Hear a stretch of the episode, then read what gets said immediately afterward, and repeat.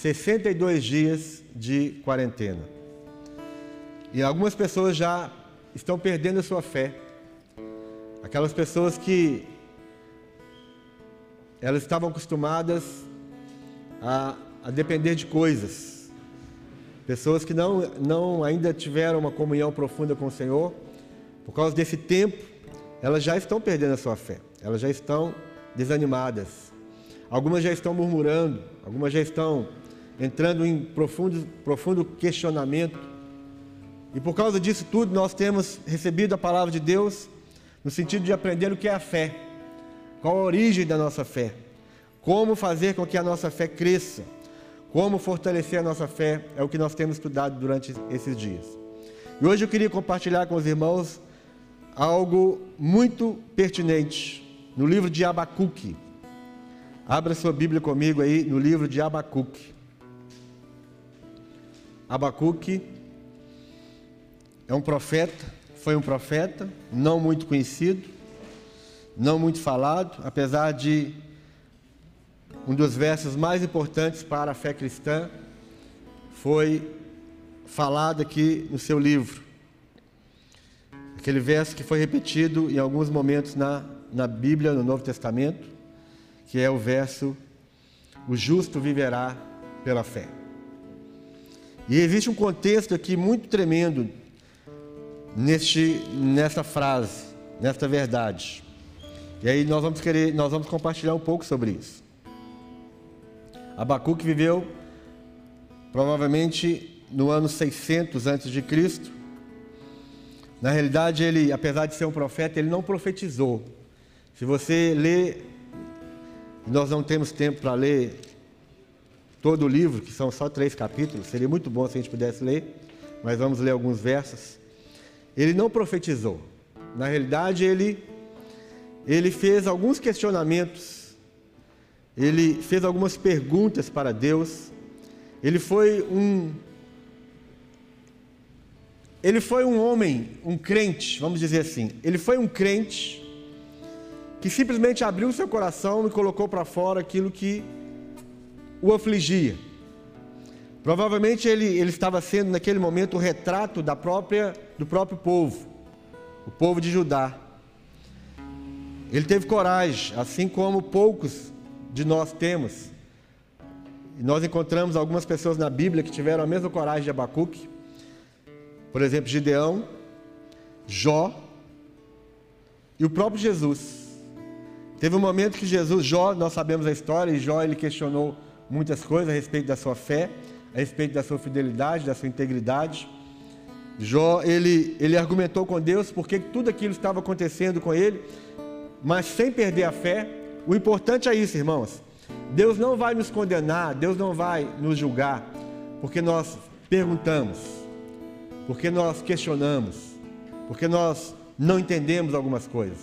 De fato, nós vamos ficar até que Jesus volte, até que nós entremos na Nova Jerusalém e, e vamos para o estado de eternidade, nós não vamos saber muitas coisas. Muitas dúvidas ainda estarão em nossa mente. E isso não é problema, isso não é pecado. O que nós não podemos é perder a nossa fé. Mesmo que haja questionamentos em nós, nós não podemos perder a nossa fé. E Jó foi esse homem que ele quis saber de Deus por que, que tanta coisa estava acontecendo com ele.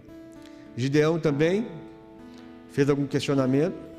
O próprio Jesus, na cruz, ele fez algo que muitas vezes nós não, não prestamos atenção. Mas Jesus ele perguntou para Deus: Deus meu, Deus meu, por que me desamparaste?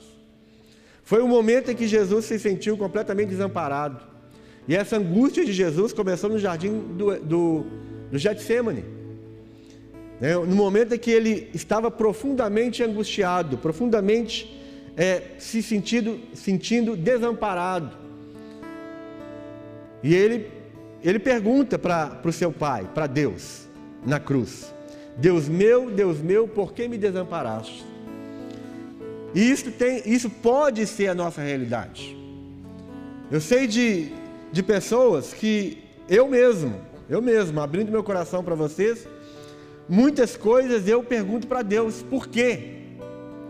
Ou para quê? Por que tanta coisa acontece? E o, o que Abacuque está fazendo é exatamente isso, perguntando para Deus por que tanta coisa acontece. E isso entra naquele, naquele questionamento mundial que nós chamamos de teodiceia, ou seja, a questão da justiça em relação a Deus. E a pergunta tem sido: se Deus é bom, por que tanta coisa ruim acontece? Não é uma pergunta?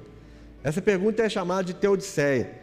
E os nossos irmãos da Bíblia perguntaram sobre isso. Jó perguntou, Gideão perguntou, Jesus perguntou, e os filósofos per perguntaram isso. Né? A pergunta gigantesca no coração do homem é: se Deus existe e Deus é bom, por que o mal acontece?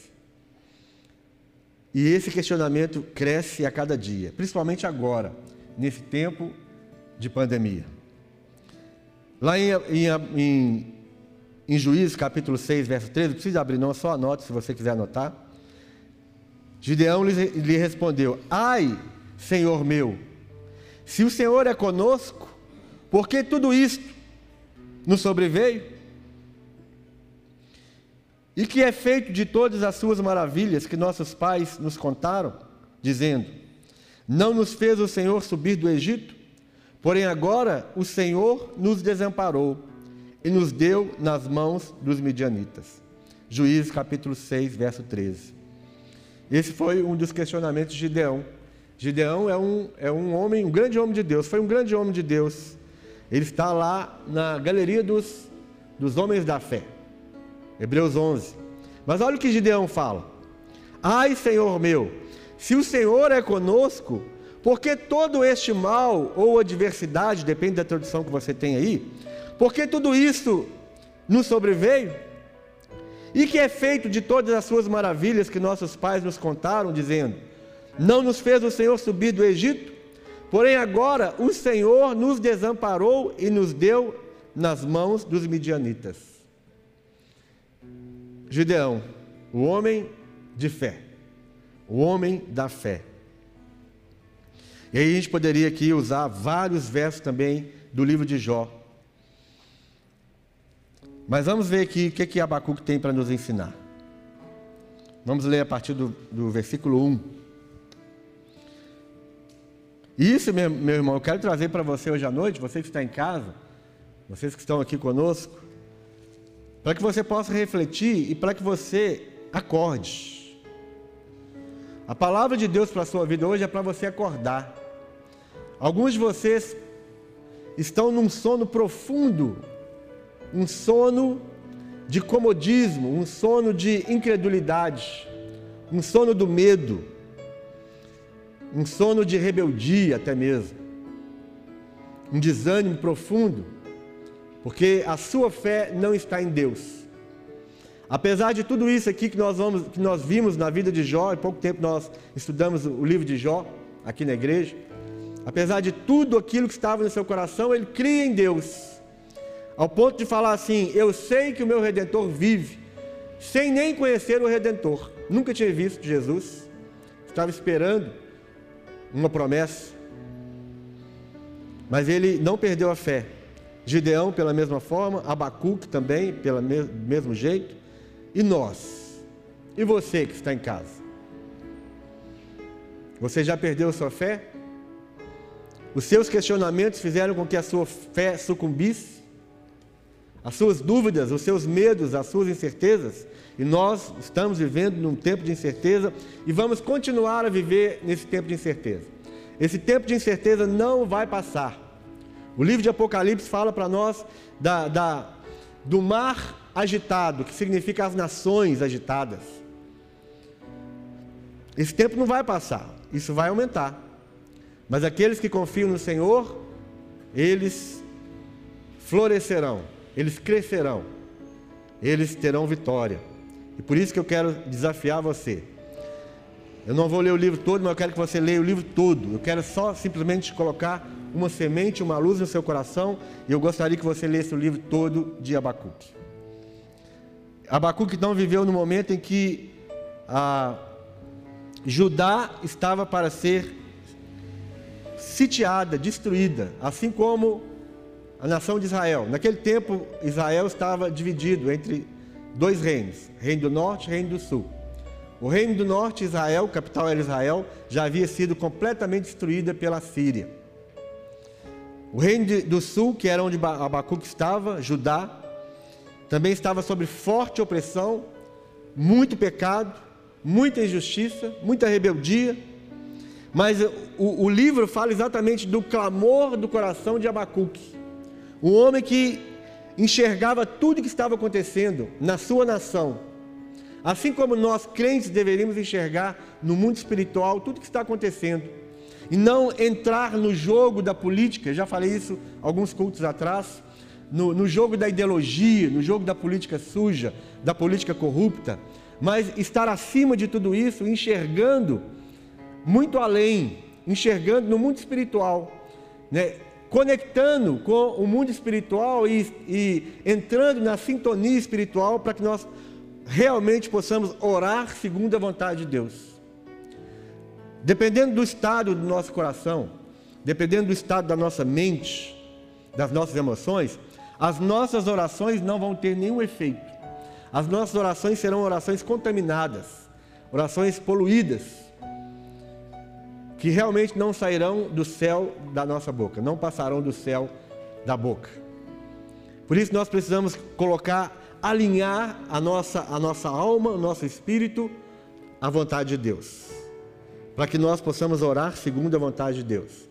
Se nós estamos sendo influ, influenciados por ideologias, por situações de instabilidade, pela guerra política que nós estamos enfrentando, as nossas orações podem estar completamente contaminadas e elas não farão nenhum efeito no mundo espiritual.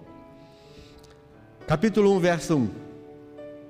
Sentença revelada ao profeta Abacuque.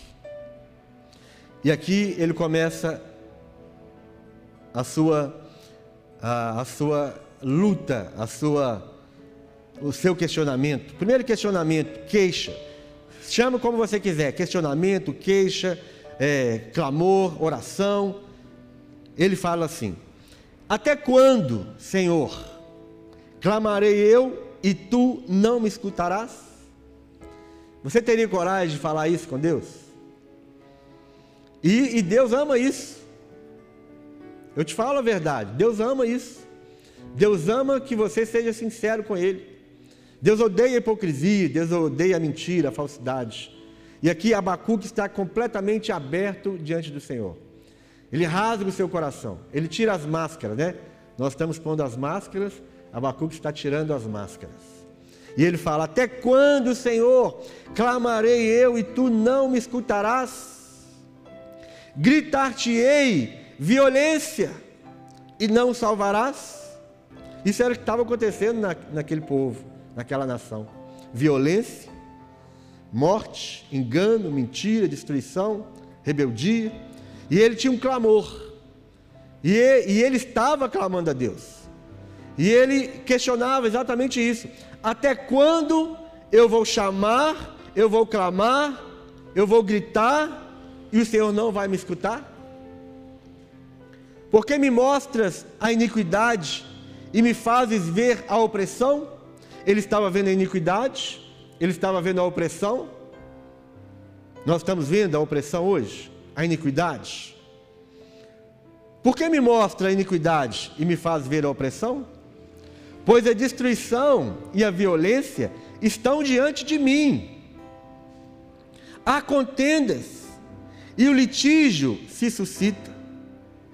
Por esta causa, a lei se afrouxa e a justiça nunca se manifesta porque o perverso cerca o justo e a justiça é torcida.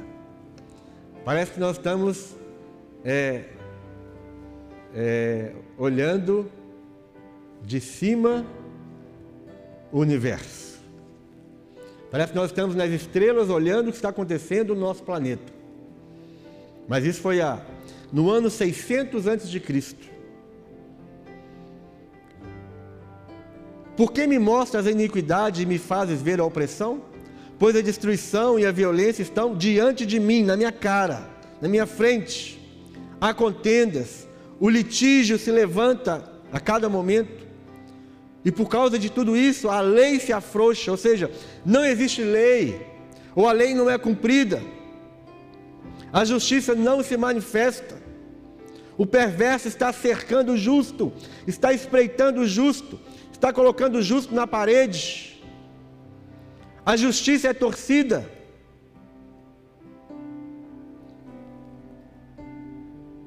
Esse é o questionamento. Abacuque não tinha medo de se expressar, de expressar suas dúvidas e queixas a Deus. Ele questionou porque Deus permitia que a injustiça e a violência dominasse seu país. Será que Deus não se importava com a maldade praticada contra o justo? Esta era a pergunta dele. E pode ser a sua, pode ser a minha. No versículo 6 aqui, Deus começa a dar a primeira resposta para a primeira queixa de Abacuque. Deus respondeu a Abacuque com o anúncio de um grande castigo. Ele ia trazer aos babilônios, ele ia trazer os babilônios contra o povo de Judá, para castigar sua maldade. Os babilônios eram muito violentos e cruéis e não teriam piedade. Eles iriam arrasar aquela terra. Então no verso 5 Deus começa a responder dizendo: Vede entre as nações, olhai, maravilhai-vos e desvanecei, porque realizo em vossos dias obra tal, que vós não crereis quando vos for contado. Pois eis que suscito os caldeus, nação amarga e impetuosa, que marcham pela largura da terra, para apoderar-se de moradas que não são suas. Eles são pavorosos e terríveis, e criam eles mesmos o seu direito e a sua dignidade. Os seus cavalos são mais ligeiros do que os leopardos, mais ferozes do que os lobos ao anoitecer são os seus cavaleiros, que se espalham por toda a parte. Sim, os seus cavaleiros chegam de longe, voam como águia, que se precipita a devorar. Eles todos vêm para fazer violência. O seu rosto suspira, porque por seguir avante. Eles reúnem os cativos como areia. Eles escarnecem dos reis. Os príncipes são objeto do seu riso. Riem-se de todas as fortalezas, porque amontoando terra, as tomam. Então passam como passa o vento e seguem. Fazem-se culpados esses, estes cujo poder é o seu Deus. Essa foi a resposta de Deus para o clamor de Abacuque. E aí, meu irmão, eu espero que você tenha entendido. Parece que ficou pior, né? Abacuque com aquela angústia toda, perguntando: Deus, até quando eu vou clamar? O Senhor não vai escutar? Até quando eu vou gritar violência e o Senhor não vem salvar? Eu estou enxergando a iniquidade diante de mim, a opressão, a destruição, a violência, a contenda, o litígio, a lei, a lei frouxa, a lei que não é praticada, a injustiça contra o justo. E agora o Senhor vem me falar que vai resolver. E o Senhor fa fala que vai resolver usando uma nação ímpia para castigar o povo do Senhor, Judá. Se eu tivesse, se eu fosse Abacuque naquela hora, eu não sei o que eu faria. Abacuque ficou horrorizado com a resposta de Deus. Olha o que ele fala aqui, no, a partir do verso 12. Ele ficou indignado com Deus falando. Imagina, imagina um judeu, um, um judeu como Abacuque criado adorando a Deus desde quando ele nasce, quando ele nasceu.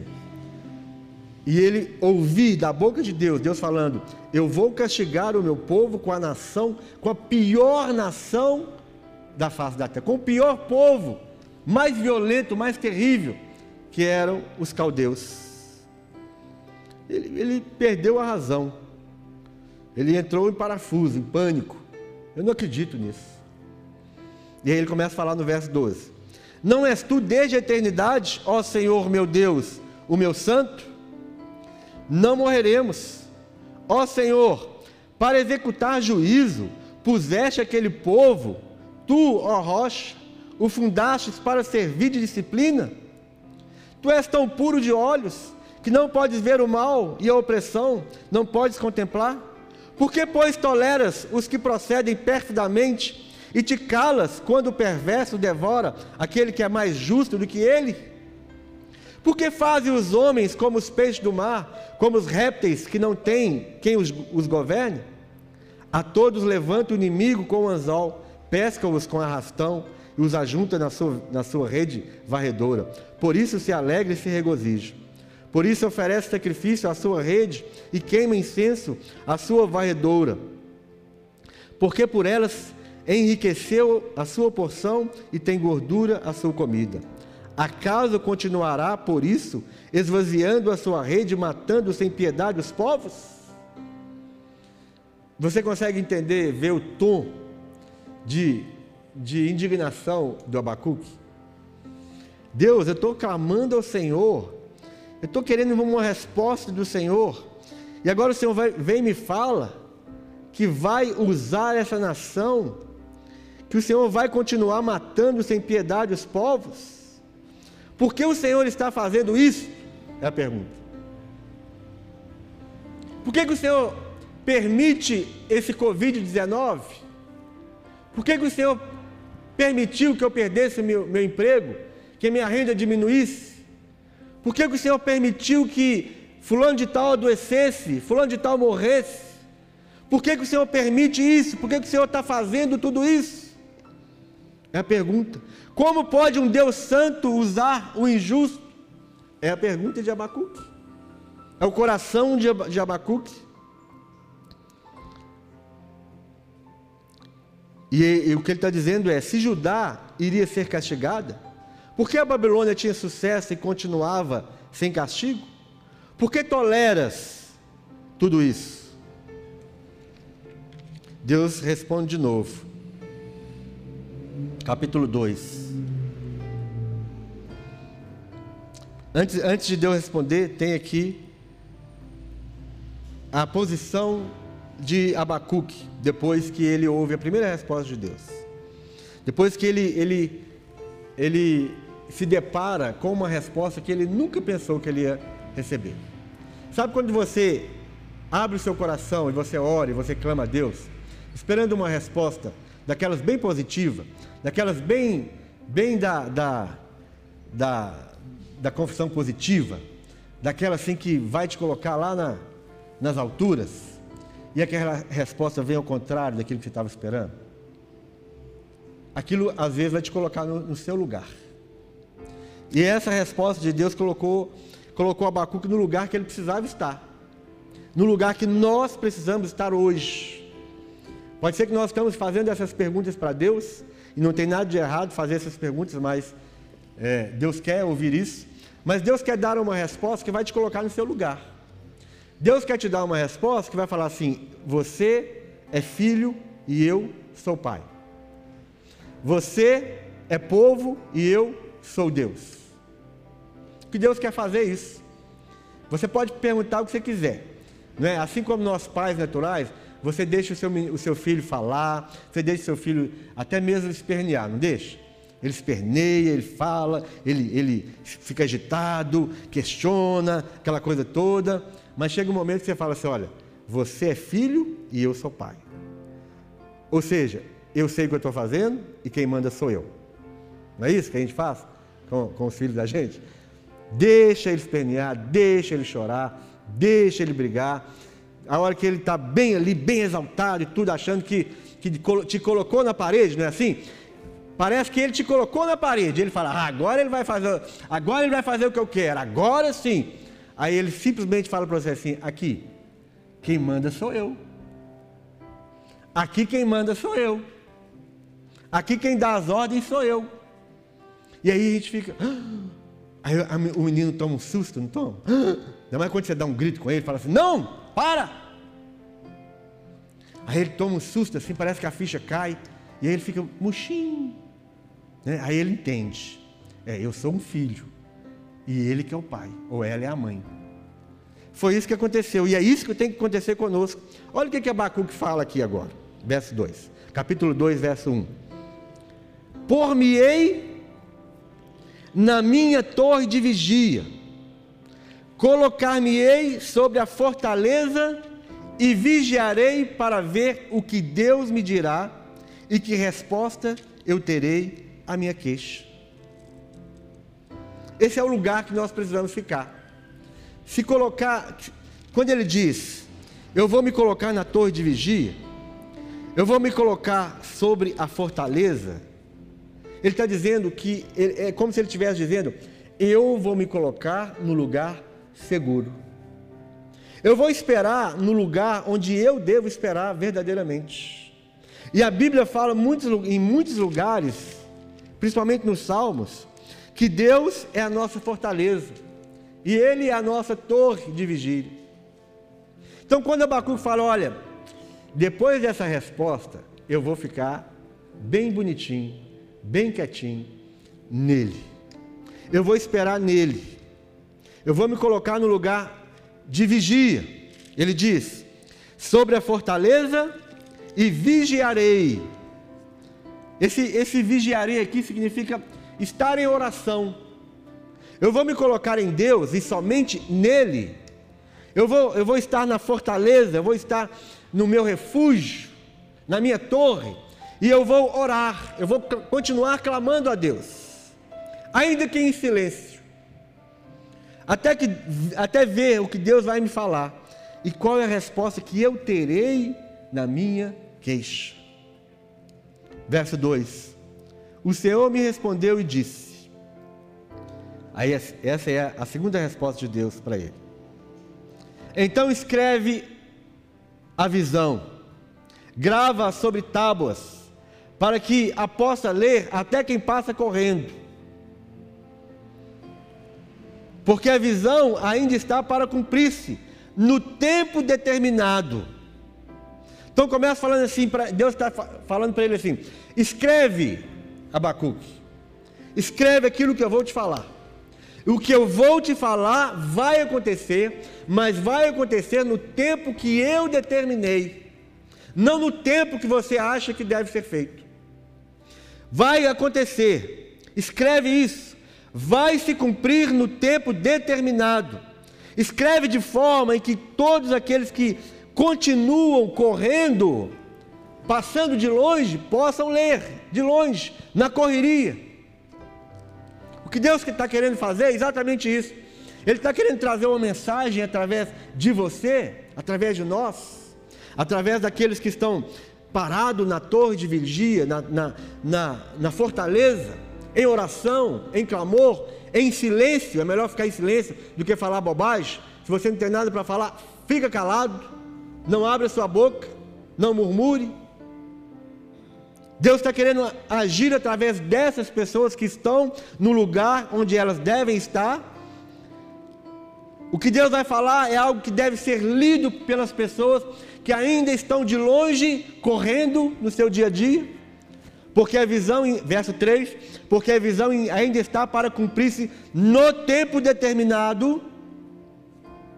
E no final do verso 2 fala: Escreve isso em tábuas para que a possa ler até quem passa correndo. Até quem, quem ainda tem que ler, até quem ainda está agitado, correndo para lá e para cá. Como diz aí, né? Para aqueles que estão correndo atrás. Quem estiver correndo atrás precisa ler essa mensagem, este aviso. Porque vai se cumprir mas se apressa para o fim e não falhará. Se tardar, espera-o, porque certamente virá e não tardará. Olha o que Deus está falando, porque a visão ainda está para cumprir-se no tempo determinado, mas se apressa para o fim, ou seja, está chegando o momento. Se apressa para o fim, está caminhando para o final. Aquilo que nós estamos achando que está demorando demais, já passou dos limites, assim como Abacuque falou no começo. É muita violência, é muita opressão, é muita injustiça. O Senhor não vai fazer nada. Sim, Abacuque, eu vou fazer. Eu vou levantar a pior nação da terra para trazer juízo, para trazer correção. Ah, não, Deus, não pode, Deus. O Senhor é um Deus santo. Os seus olhos não podem ver a iniquidade. E agora o Senhor vem falar que vai levantar uma nação perversa para trazer é, correção para o seu povo. Está chegando o final, vai ser cumprido. Não falhará. Se tardar, espera-o, porque certamente virá e não tardará. Essa é a palavra de Deus para nós hoje à noite. Essa é a palavra de Deus para você. Você que já entrou, você que já está no, com síndrome do pânico, você que já está sentindo todos os sintomas do Covid-19. É, eu já falei isso lá em casa várias vezes. Já conversei com algumas pessoas aqui algumas vezes sobre isso. Meu irmão, você já sentiu os sintomas do Covid-19? Eu já senti todos, menos a febre. Porque a febre a gente não sente. Ou você tem febre ou você não tem. Não é? Não existe é, febril. O pessoal fala assim, estou febril. Não. Ou você está com febre ou você não está com febre.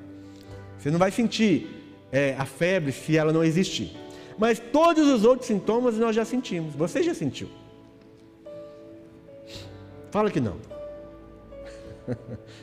Falta de ar, cansaço, tosse, espirro. Né? A gente acorda espirrando e fala, ó, ó, ó. Não é? Oh, será que pegou? Será que pegou? Você está naquela expectativa de 15, 15, nunca passa, né? Porque é de 15 em 15 dias. Se você pegar o Covid hoje, só vai manifestar daqui a 15 dias. Passa 15 dias, você não sabe se você pegou no, nesse intervalo de 15 dias. Então, nunca passa. E aí você sente sintomas. Então parece que não vai passar nunca. E Deus está falando: olha, vai passar, vai chegar o tempo. Se você acha que vai tardar, espera, espera, porque certamente virá. O livramento virá. Nós não estamos falando que vai mudar de um dia para o outro, tudo vai voltar ao normal, porque nunca mais vai voltar ao normal, isso pode ter certeza. Nunca mais volta ao normal, nada vai voltar ao normal. Mas nós estaremos mais seguros ainda em Deus. A nossa fé será grande, a nossa fé será madura, a nossa fé será sólida. Você pode continuar passando, nós podemos continuar passando pelas instabilidades, pelas incertezas, Muita gente pode ainda perder o emprego, muita gente pode morrer ainda, muita gente pode ficar doente e pode ser curado, mas nós, os que confiam no Senhor, eles serão inabaláveis. A quantidade de pessoas que já está em pânico, já não dorme, já sente os sintomas, né? aquelas pessoas que, que, que dormiam normalmente, dormiam o sono do justo, já não dormem mais já acorda de noite e já entra em pânico, já perde o sono, já fica ali desesperado, já quer levantar da cama e sair andando pela casa sem saber o que faz. Deus quer te dar segurança. Deus quer mostrar para você que Ele é Deus, que Ele é Pai e que Ele vai usar o que precisar ser usado para te proteger, para te corrigir, para te aperfeiçoar. Pode usar os caldeus, pode usar a Babilônia, pode usar a Síria, pode usar o governo, pode usar a Covid-19, pode usar falta de emprego. Deus pode usar quem Ele quiser, porque quem é Deus é Ele, não nós. Mas o objetivo de Deus é te sustentar, te proteger, te fazer mais forte e maduro na fé. Isso que nós estamos passando aqui, meu irmão, sinto muito em te falar é só o começo. Mas aqueles que esperam no Senhor, eles vão crescer ainda mais. Aqui, a partir do verso 6, ele começa a falar sobre os ais que ele traria, tanto sobre sobre aqueles que estavam sendo usados, como para o próprio, povo, próprio povo. E se você ler aqui, nós não temos tempo de ler, você vai ver como que isso é atual. O verso 6 ele fala sobre o capitalista impiedoso, aquele que só quer acumular dinheiro, Ele vai falar sobre o que vai, ele fala sobre o que vai acontecer sobre aquele capitalista impiedoso. No verso 9, ele vai falar sobre o vilão rico. Aquele que ajunta, mas ajunta é, pela corrupção. O verso 12, ele vai falar sobre o governante fraudulento. É aqui no verso 14, ele fala assim, capítulo 2, verso 14: Pois a terra se encherá do conhecimento da glória do Senhor, como as águas cobrem o mar. Junto com o juízo de Deus, junto com a correção que Deus vai trazer sobre todos. Nós estamos vivendo um momento de correção para todos. Até para nós que nos achamos bonzinhos demais. Até para nós que nos achamos justos demais, a correção vem para nós. Não existe ninguém tão justo que não possa ser corrigido por Deus. Mas o, o propósito de tudo isso é exatamente o que ele diz aqui no verso 14: Pois a terra se encherá do conhecimento da glória do Senhor, como as águas cobrem o mar. Esse é o propósito de Deus. No verso 15 fala sobre sobre o explorador bêbado, embriagado. E aqui aí ele termina no verso no verso 18 ao 19, ele termina falando sobre o idólatra tolo, aquele que tem ídolos no seu coração. E quando ele fala ídolo aqui, não é só aquele ídolo que ajoelha lá na frente de, uma, de um pedaço de madeira, de uma imagem, de escultura, não nós podemos ter ídolos no nosso coração. Nós temos uma facilidade muito grande de idolatrar coisas e pessoas. Então Deus traz esses cinco ais, ou seja, esses cinco juízos sobre aqueles que precisam ser corrigidos. E aí no verso 20 ele fala: O Senhor, porém, está no seu santo templo, cale-se diante dele toda a terra, diante de tudo e de todos, diante dos opressores, diante dos mentirosos, diante dos corruptos, diante da instabilidade, diante da enfermidade, o que o Senhor diz é: cale-se diante de mim. Eu sou o Senhor que estou no templo. Cale-se diante de mim toda a terra. E isso nós precisamos entrar dentro dessa, dessa palavra de Deus quando Deus fala, cale-se diante dele toda a terra, Ele está falando para nós. Ele está falando para a nossa alma. A nossa alma, as nossas emoções, o nosso pânico, o nosso medo, a nossa certeza, deve se calar diante do Deus Todo-Poderoso. E muitas vezes você precisa falar isso. Você precisa mandar, ordenar as suas emoções, a sua alma, o seu pânico, o seu medo, a sua indignação. Você deve falar para a sua alma: cale-se diante do Todo-Poderoso. Quando o medo vier te atacar, quando os sintomas vier, quando você começar a sentir sintomas que não existem, você vai falar: cale-se diante do Deus Todo-Poderoso. É isso que nós precisamos fazer. Por isso Deus terminou o verso 20 do capítulo 2 falando isso. O Senhor, porém, está no seu santo templo, cale-se diante dele toda a terra. E aí começa o capítulo 3. No final do capítulo 2, aqui no verso 4, eu pulei o verso 4 do capítulo 2. Vamos voltar lá para o verso 4. Quando Deus fala aqui no verso 3, né?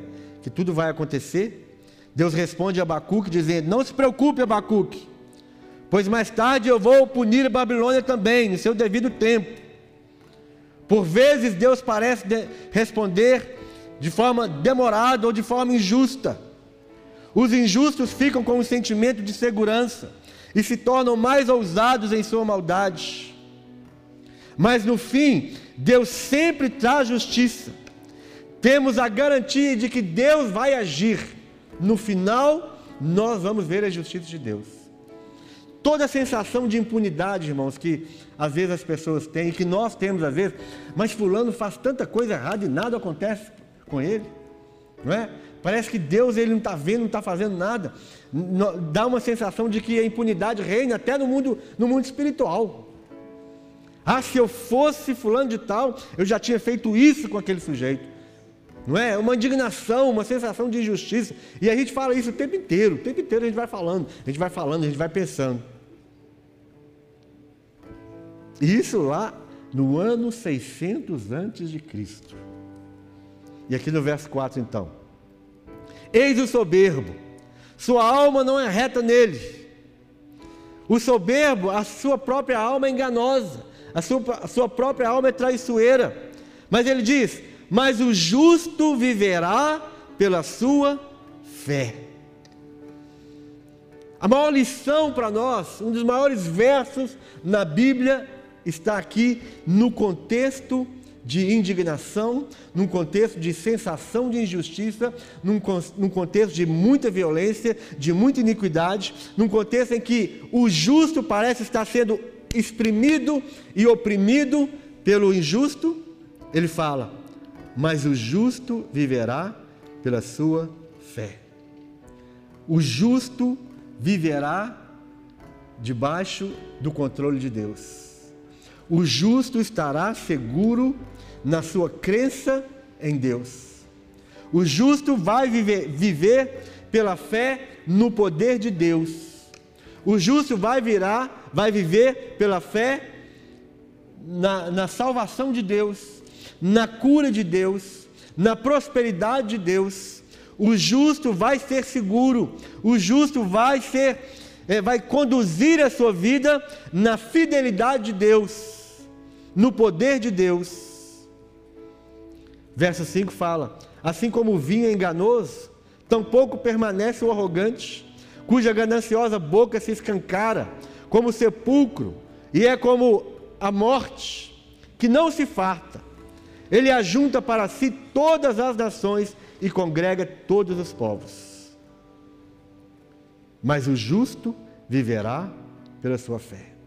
Depois de tudo isso, no capítulo 3, então,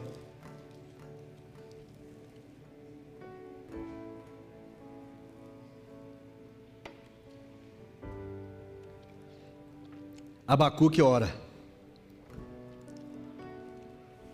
Oração do profeta Abacuque sobre a forma de canto. Engraçado que é, é uma oração em forma de canto. Ele fala, verso 2: Tenho ouvido, ó Senhor, as tuas declarações. E aqui, meu irmão, é algo muito, muito interessante, que nós estamos já falando há algum tempo. O que ele está dizendo aqui no verso 2 é assim: tendo ouvido, ó Senhor, a tua palavra. As declarações de Deus aqui é a palavra de Deus. Então, o que Abacuque ora e canta, ele é, é, isso. Tenho ouvido, ó Senhor, a tua palavra, e me sinto alarmado. E aí ele fala algo também que é muito usado hoje no, no nosso meio: é aviva a tua obra, ó Senhor, no decorrer dos anos. E no decurso dos anos, faze-a conhecida. Na tua ira, lembra-te da misericórdia. O que, que ele está dizendo? Senhor, eu tenho visto tudo o que está acontecendo com o teu povo. E eu estou ouvindo a tua palavra, e eu estou alarmado com a tua palavra. Então, Senhor, aviva a tua obra no decorrer dos anos e no decurso dos anos faz conhecida. Na tua ira, porque ele viu que Deus, ele, ele muitas vezes ele expressa a sua, a sua ira para trazer correção. Na tua ira, lembra-te da misericórdia. O que ele está dizendo aqui, irmãos, é que no meio dessas ocorrências, né, ao longo dos anos, por tudo aquilo que o, o povo, que principalmente Judá, estava passando, no decorrer dos anos, tudo aquilo que você está passando, no decorrer desses dois meses, tudo o que você está passando nesses dois meses, faz com que a obra do Senhor, ou a obra, não a obra do Senhor na face da terra, mas a obra do Senhor no seu coração, ela começa a se apagar. Por causa desse tempo de pandemia, por causa das mortes, das doenças, das incertezas, das impossibilidades, a obra do Senhor, não na face da terra, porque Deus continua reinando na face da terra, mas a obra do Senhor no seu coração começa a murchar. Todas as coisas, os questionamentos, os pensamentos, as adversidades, as tribulações, começam a matar a obra de Deus, começam a apagar a obra de Deus no seu coração. E é isso que precisa ser mudado. Por isso que deve haver esse clamor, esse avivamento, esse clamor por avivamento. Mas é um avivamento pessoal. Aviva a tua obra Senhor no decorrer dos anos, porque parece que a, a sua obra em nós, a sua obra no meu coração, parece que está murchando. O fogo da tua presença, o fogo da fé está se apagando, está se tornando em cinzas. Então, Senhor, aviva a tua obra no decorrer dos anos e no decurso dos anos, faze-a conhecida, faze-a conhecida para mim, primeiramente. É o que nós precisamos. Você precisa conhecer a obra do Senhor na sua vida, primeiramente. Como é que você acha que você vai levar a, a, a voz do Senhor para as nações? A cura, a libertação, o poder de Deus vai chegar às nações, sendo que tudo isso na sua própria vida já está morrendo, já está murchando, já está se apagando. Lembra-te, Senhor, na tua ira, lembra-te da tua misericórdia. A obra de Deus, no meio dos anos, ela precisa ser avivada por causa dos acontecimentos do próprio tempo. E aí nós terminamos aqui, no verso 17.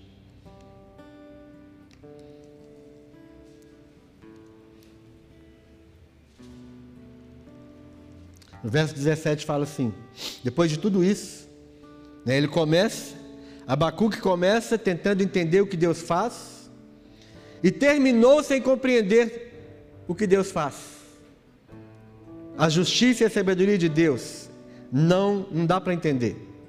Mas ele aprendeu o mais importante: a mensagem que nos sustenta no meio das angústias, a mensagem da fé, a mensagem do cuidado de Deus, a mensagem da soberania de Deus. Nós não precisamos compreender tudo o que Deus faz, mas precisamos saber que Deus é o que faz todas as coisas. Verso 17 ainda que a figueira não floresça, nem haja fruto na vide, o produto da oliveira minta, e os campos não produzam mantimento, as ovelhas sejam arrebatadas do aprisco, e nos currais não haja gado. Olha que, olha que, que situação. Mas Abacuque aprendeu. E Abacuque está ensinando para nós hoje. Ainda que nada esteja funcionando, ainda que não tenha flor na figueira, ainda que não tenha fruto na vide, que o produto da oliveira não exista, que os campos não produzam mais alimentos. Vindo para cá, antes, no carro, antes de vir para cá, nós, nós estávamos conversando o seguinte: ainda não chegou o tempo, conforme diz em Apocalipse, que as águas seriam contaminadas ao ponto de ser águas é, que não podem ser consumidas. Ainda não chegou o tempo em que a, os campos serão destruídos e queimados. O que, que significa isso? Vai chegar um tempo que nós não teremos comida suficiente e nós não teremos água suficiente. Não chegou esse tempo ainda. Hoje, por pior que esteja, você tem água você ainda tem comida. Se você plantar aí na, num, num pedaço de terra, planta um pé de couve, planta um pé de tomate, que você vai ter couve e tomate, alface, mas vai chegar um tempo que não vai ter. A agricultura vai ser completamente é, comprometida. As águas serão comprometidas. Lá em Apocalipse fala sobre isso. E aqui ele está falando para nós: e se isso acontecer? E se as ovelhas forem arrebatadas do aprisco? E se não tiver gado no curral? A resposta dele é essa: Todavia, eu me alegro no Senhor. Exulto no Deus da minha salvação. O Senhor Deus é a minha fortaleza e faz os meus pés como os da corça e me faz andar altaneiramente. Se nada funcionar, se nada der certo, nós vamos nos alegrar no Senhor? Nós vamos nos exultar no Deus da nossa salvação? O Senhor, que é a nossa fortaleza, é aquele que faz os nossos pés como os da corça e me faz andar altaneiramente. Isso é a fé que tem origem em Deus. Não é a crença nas coisas, não é a esperança nas coisas, mas é a fé no Deus Todo-Poderoso. Ainda que não tenha nada suficiente, ainda que as coisas continuem acontecendo da forma como estão acontecendo, eu, todavia, me alegrarei no Senhor. Isto é a realidade que Deus quer colocar no nosso coração. Não precisamos compreender tudo que Deus faz, mas precisamos saber que é Deus que faz todas as coisas. Abacuque termina sabendo uma coisa, afirmando uma coisa. Primeiro, que o justo viverá pela sua fé e que ele vai se alegrar, ainda que nada esteja funcionando, ele vai se alegrar no Deus da sua salvação. Que essa seja uma verdade no seu coração.